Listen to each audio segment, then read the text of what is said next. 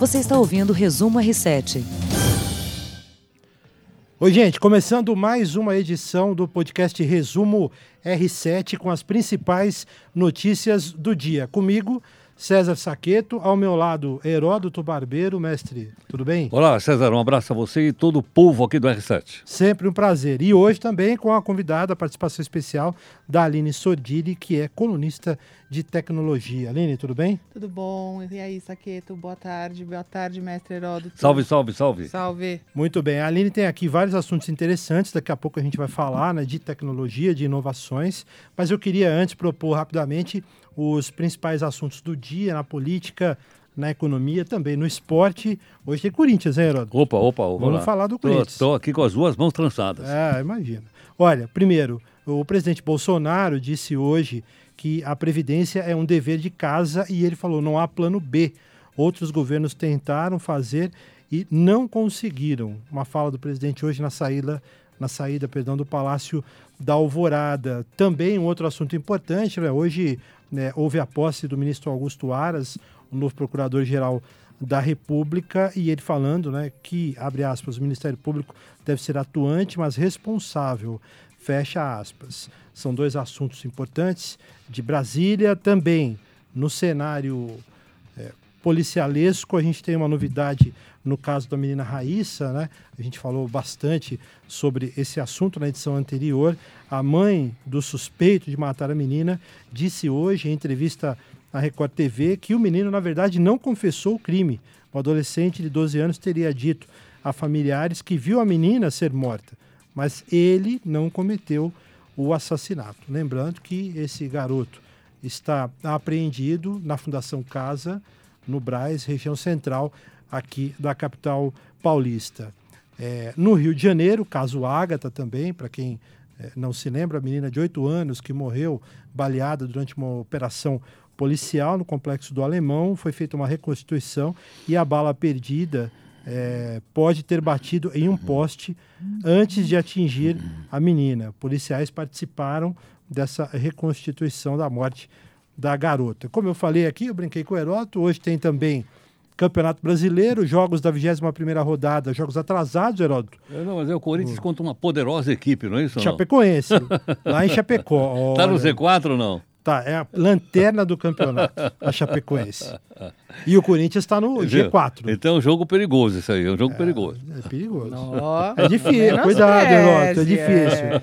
E tem também hoje um jogão pela Libertadores é, Grêmio e Flamengo, 21 e 45 lá na Arena do Grêmio, Ih. em Porto Alegre. Aí... Vai sair fumaça, hein? Vai, vai. Isso aí vai levantar grama, hein, Heródoto? Vai, vai sair fumaça lá. Não vai ser brincadeira. A gente vai falar muito disso, né? Só lembrando também que a gente está na quarta-feira, na terça, o River Plate venceu o Boca Juniors por 2 a 0 lá no Monumental de Nunes, e a, a outra semifinal da Libertadores. Né? Foi o primeiro jogo. E onde vai ser a segunda? Na La Bomboneira? La Bomboneira, Ih, a segunda. Deus. Aí é uma aí barra pesada. Aí, ela, aí é panela de pressão mesmo. Vai ser mesmo, hein? Lembrando que no ano passado o, o, o River e o Boca fizeram a final da Libertadores na Espanha, lembra? Lá, lembro, lembro. Lá porque, em Madrid, uma confusão lascada. Não, não. E uma ah. coisa curiosa, só, só para a gente lembrar aqui, vai ter eleição na Argentina agora. O clima na Argentina está extremamente polarizado tá. entre a chapa do, do, atual presidente Macri e a outra liderada pela ex-presidente Cristina Kirchner. Então, está mais dividido ainda o país do que já estava com o futebol. É, isso vai, obviamente, vai refletir no futebol.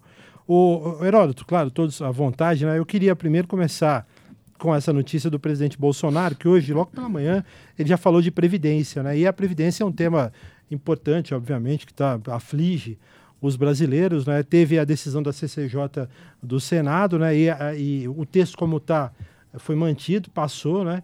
E o presidente falando hoje das dificuldades e em determinado momento ele falou, olha, infelizmente a gente tem que fazer, né, Heródoto?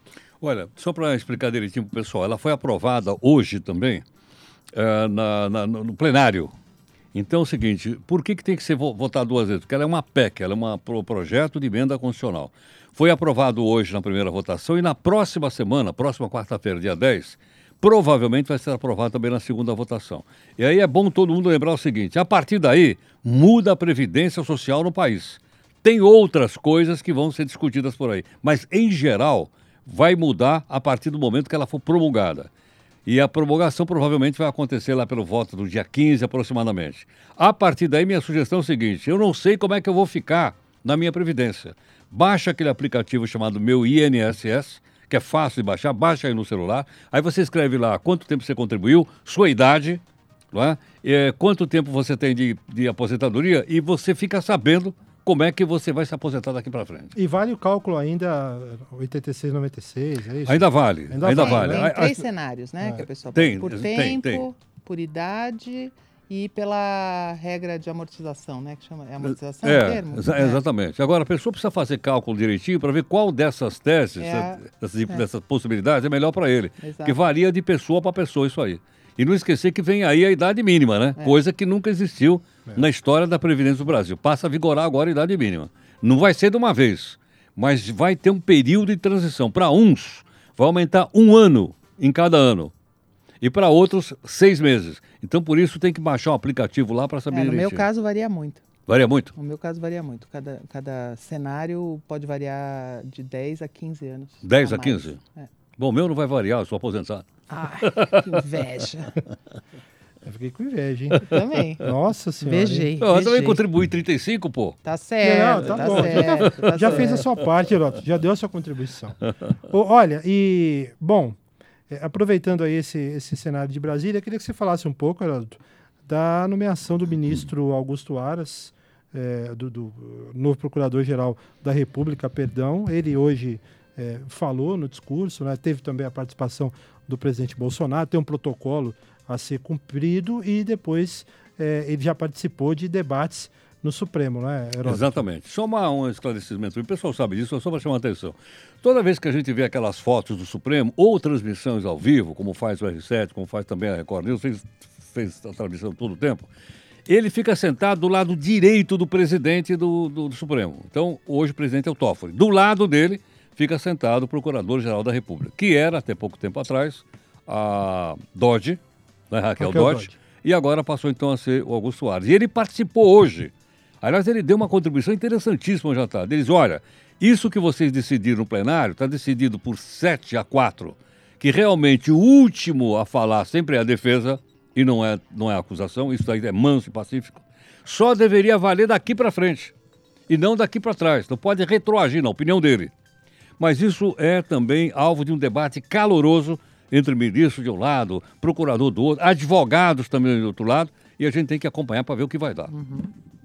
Muito bem. Um outro tema, agora a gente passando para a questão, para assuntos policiais aqui, né, tem chamado bastante atenção alguns casos é, ocorridos em São Paulo. Tem o caso da menina Ágata no Rio de Janeiro.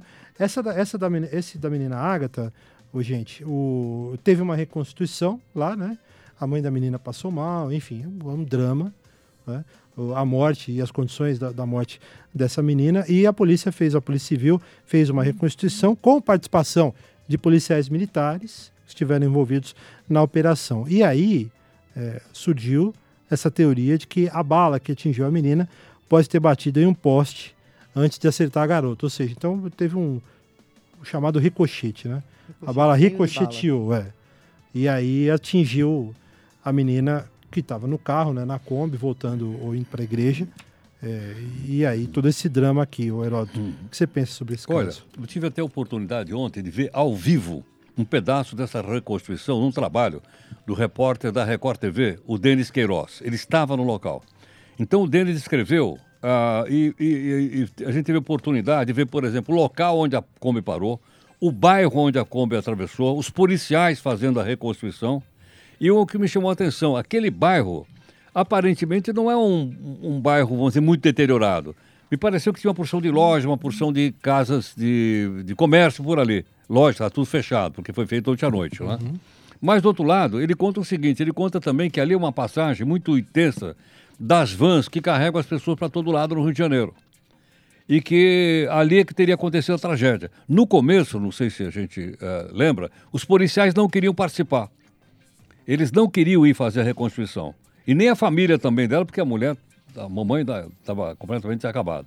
Mas eles acabaram indo e acabou ocorrendo a, a reconstrução. Agora, até agora não se sabe exatamente a questão central, qual é? De que arma que saiu a bala que matou essa menina. Eu acho que isso é fundamental. Não se trata aqui de condenar nem a polícia, nem não condenar. Não, tem que ser o fato. O fato é o seguinte: da onde saiu a bala? Agora você imagina, se a bala bateu no poste e ela ficou irreconhecível, como eles já disseram, como é que você vai determinar quem é que atirou nessa criança para responder isso perante a justiça? Quase impossível fazer a balística, né, Heródoto? Foi o que eles, foi o que eles disseram. Né? Porque, logicamente, as balas policiais elas têm uma marca uh, de, determinada. As ranhuras. Ranhuras. Mas aí, no caso, eles disseram que eles não estão conseguindo saber. Agora, seria bom que isso fosse, fosse esclarecido, né? Uh, não só para a família, mas eu acho que para a população brasileira como um todo, porque ninguém quer violência, e principalmente violência cometida contra a criança. Horrível. E antes de falar da menina Raíssa, que é um caso pavoroso, é, que infelizmente a gente está vivendo aqui em São Paulo, é, hoje teve mais um daqueles casos assim impressionantes que deixa qualquer cidadão de cabelo em pé. Você que tem filho na escola, né, uma aluna foi esfaqueada por uma colega dentro de um colégio aqui na Grande São Paulo. Matéria do R7 do Kaique Dallapoli e da Juliana Moraes. Segundo a Polícia Militar, o colégio foi interditado e os policiais agora querem identificar o suspeito. A menina foi socorrida para um pronto-socorro da região. Foi no colégio Abaco, que, que fica em São Bernardo do Campo, durante uma aula agora do período da tarde, uma informação confirmada pela é Polícia colégio Militar. particular ou privado? Pelo nome eu achei um particular, né? Colégio tá particular. Então, a menina foi é, levada para um hospital, pronto-socorro do Hospital Assunção, que é no mesmo bairro. É, não tem, por enquanto, informações do estado de saúde. A mãe de uma estudante lá do colégio disse que a adolescente, o adolescente, o menino, foi atrás da menina em um banheiro da unidade, deu uma facada no pescoço da garota. Nossa. A jovem teria conseguido fugir do rapaz, saiu correndo ensanguentada pela sala de aula. É, assim, o caso está sendo registrado no terceiro distrito policial de São Bernardo do Campo. A polícia vai investigar, o menino está foragido. É, por meio de uma nota no, na página do Facebook, o colégio diz que os alunos estão bem, a menina não corre risco e os fatos estão sendo apurados. Agora, é um troço quase surreal, né, gente? A gente imaginar essa cena num colégio e uma cena envolvendo adolescentes, não? É. É, é muito estranho isso, porque eu tive na Turquia e a Turquia ela tem detector de metais em qualquer lugar de acesso público ou de muita gente. Shopping, escola, é, aeroporto, você passa pelo detector de metais antes de passar pela Polícia Federal e coisas assim. É, porque é um hábito de, de uma população que vive armada. Né? É, e é muito estranho isso, né? Você ter que pensar em ter detectores de metal em escolas de adolescente para você poder prevenir alguma coisa. Porque como vai prevenir, prevenir, um menino de entrar armado na escola? Só com detetor. Só uma coisa é. curiosa. Uh, o, agora eles estão dizendo também que juízes e procuradores devem passar por detetor de metal e entrar no fórum. Uhum. Depois do, da história do Rodrigo Janot. Exatamente, depois do Janot. Agora uma coisa curiosa, nós temos um fórum aqui atrás, aqui pertinho da nossa sede aqui, certo? Uhum. Você vai lá, assim, tem detetor de metal? Tem. Só para o público. Só para o público. Advogado não passa detetor de metal. Por que não? Qual é a razão? Quer dizer, parece assim, a gente faz a lei, depois a gente faz as exceções da lei. Exato. Não, não, o doutor não precisa passar no detetor de metais. Não, não. E nós vimos aí quase a tragédia do Janot, ele é um doutor, é. porque ele não precisava passar por detetor de metal. É verdade. E para a gente atualizar, o caso da menina Raíssa, né, para quem não se lembra, a menina que foi morta depois de participar de uma festa aqui no Céu Anhanguera, na zona norte da capital paulista. O Céu é uma unidade educacional aqui da Prefeitura de São Paulo. O menino que ontem é, havia confessado o crime, né, ele deu três versões diferentes à polícia. É, hoje, a mãe dele, falando aqui à Record TV, disse que o menino apreendido, que está sob suspeita, portanto, de matar a menina, não assumiu, na verdade, ter cometido o crime. Ele disse apenas que presenciou a criança ser morta. A menina foi encontrada morta, presa pelo pescoço em uma árvore, com marcas de agressão no ombro. E aí, então, essa história fica ainda mais complicada, Heródoto, porque já era muito difícil imaginar o cenário, um garoto de 12 anos, é, que foi visto né, andando com a menina, é, de mãos dadas com a menina pouco antes do crime, a gente imaginar que ele tenha matado a amiguinha já é muito difícil. E agora é, ainda tudo mais, muito mais nebuloso, mais misterioso. Agora, sabe uma coisa que a gente precisa levar em consideração num caso como esse? É a questão humana das pessoas. Você imagina a mãe do menino e da menina como deve estar se sentindo. Uhum. Então não, você não fica estável psicologicamente, é ou não é? É. A tendência do pai é sempre defender o filho, da mãe Claro. é sempre defender o filho, é ou não é? Às vezes a pessoa não faz isso por mal, ela faz porque ela está abalada emocionalmente. né? E ela pode ter até entendido outra coisa diferente que o menino realmente falou. É Porque a- a- as versões são várias. Há uma versão, na primeira versão, de que eh, eh, a morte teria sido feita por um homem que passou com uma bicicleta e levou a menina. Foi a primeira versão. Aí veio uma segunda versão, a polícia levantou e disse, não, não tinha ninguém mais com ele, tem câmera, sei lá, essa coisa toda. Então passou a responsabilidade para ele. Agora, a mãe está dizendo que não. Então eu acho que precisa esperar um pouco, baixar um pouco a poeira e fazer com Fazer que a as nossas, investigação mesmo, é, né? emoções fiquem um pouco mais sob nosso controle, porque numa hora como essa todo mundo perde, né? Para a gente ver tecnicamente o que aconteceu.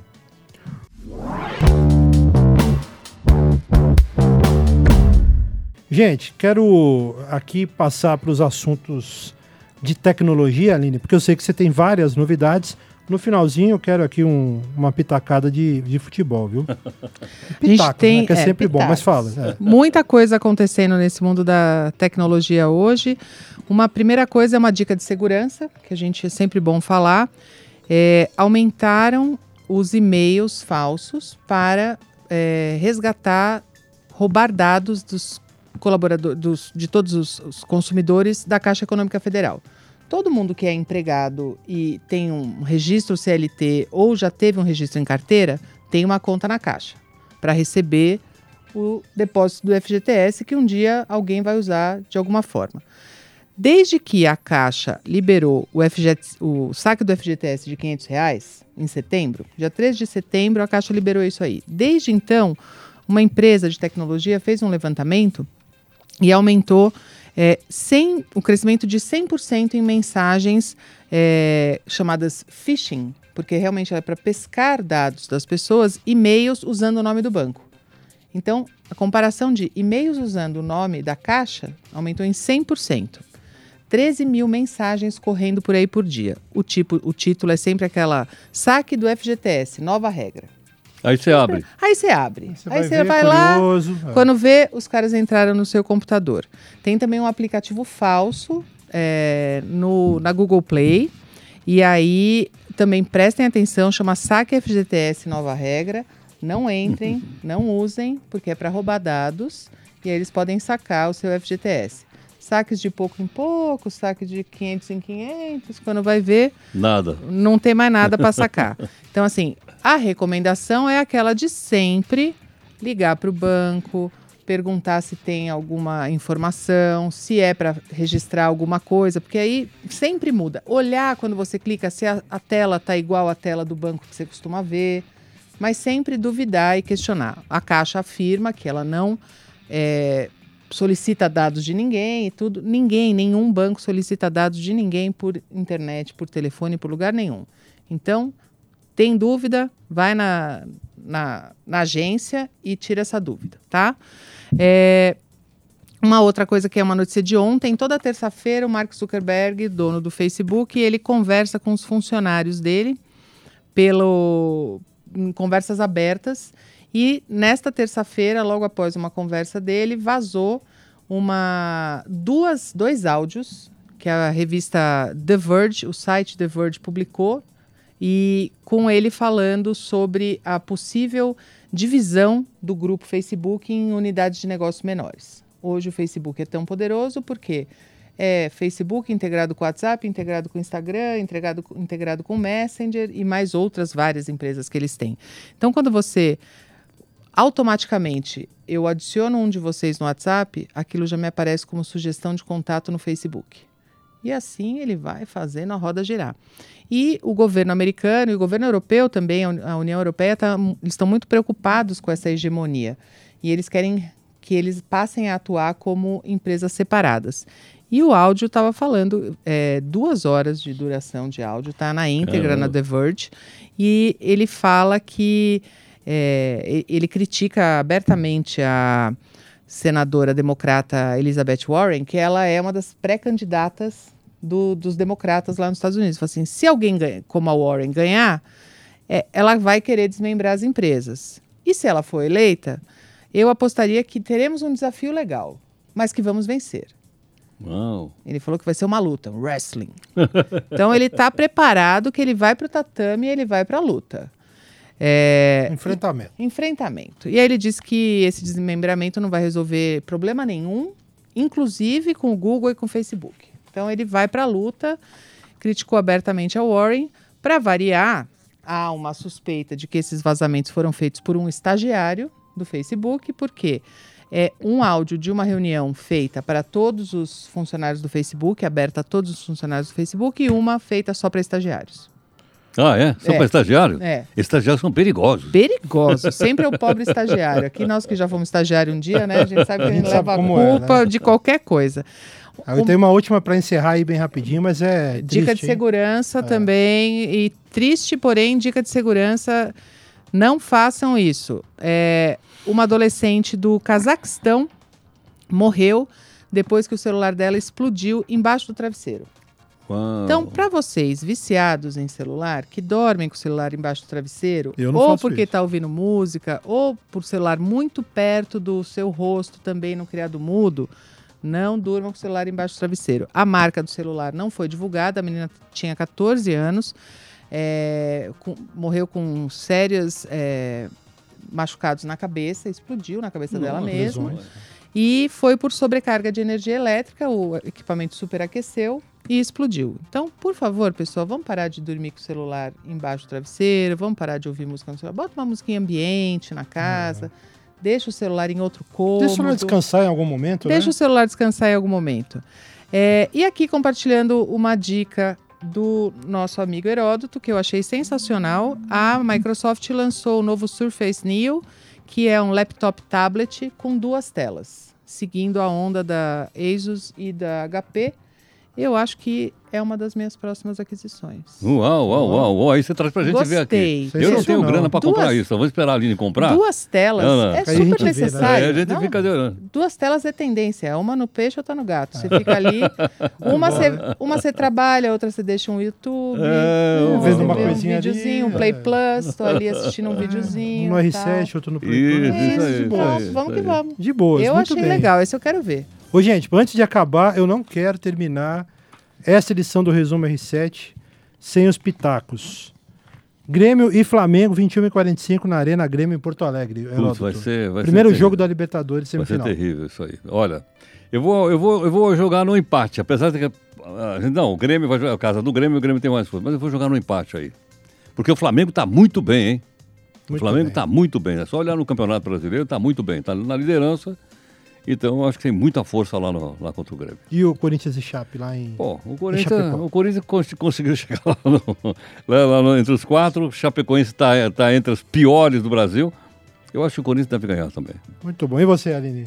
Pitacos? Não, arrisca rapidinho? Com esses times aí, nem É. pensar. Ah, mas por quê? Não, se estivesse falando do meu São Paulo, se estivesse Ah. falando de alguma coisa que importa. Ela é da mesmo. elite, pô. Você não vê? É, Ah, não a quer elite saber desses resultados. São Paulo. É, Corinthians, Flamengo, eu não tenho condição. Vai, Corinthians. Vai, Corinthians. Muito bom. Gente, eu queria agradecer, Heródoto, sempre um prazer, é uma Obrigado. honra. A Aline Sordini também, nossa colunista de tecnologia. Podcast Resumo R7, desta quarta-feira, dia 2 de outubro, terminando. É, Heródoto, Diga. é, o- o- a gente também nas redes sociais, né, quem quiser pode acessar no Facebook, nas redes sociais, YouTube do R7. Gente, muito obrigado, obrigado pela companhia, sempre um prazer e até a próxima. Tchau. Tchau, tchau. Você ouviu Resumo R7.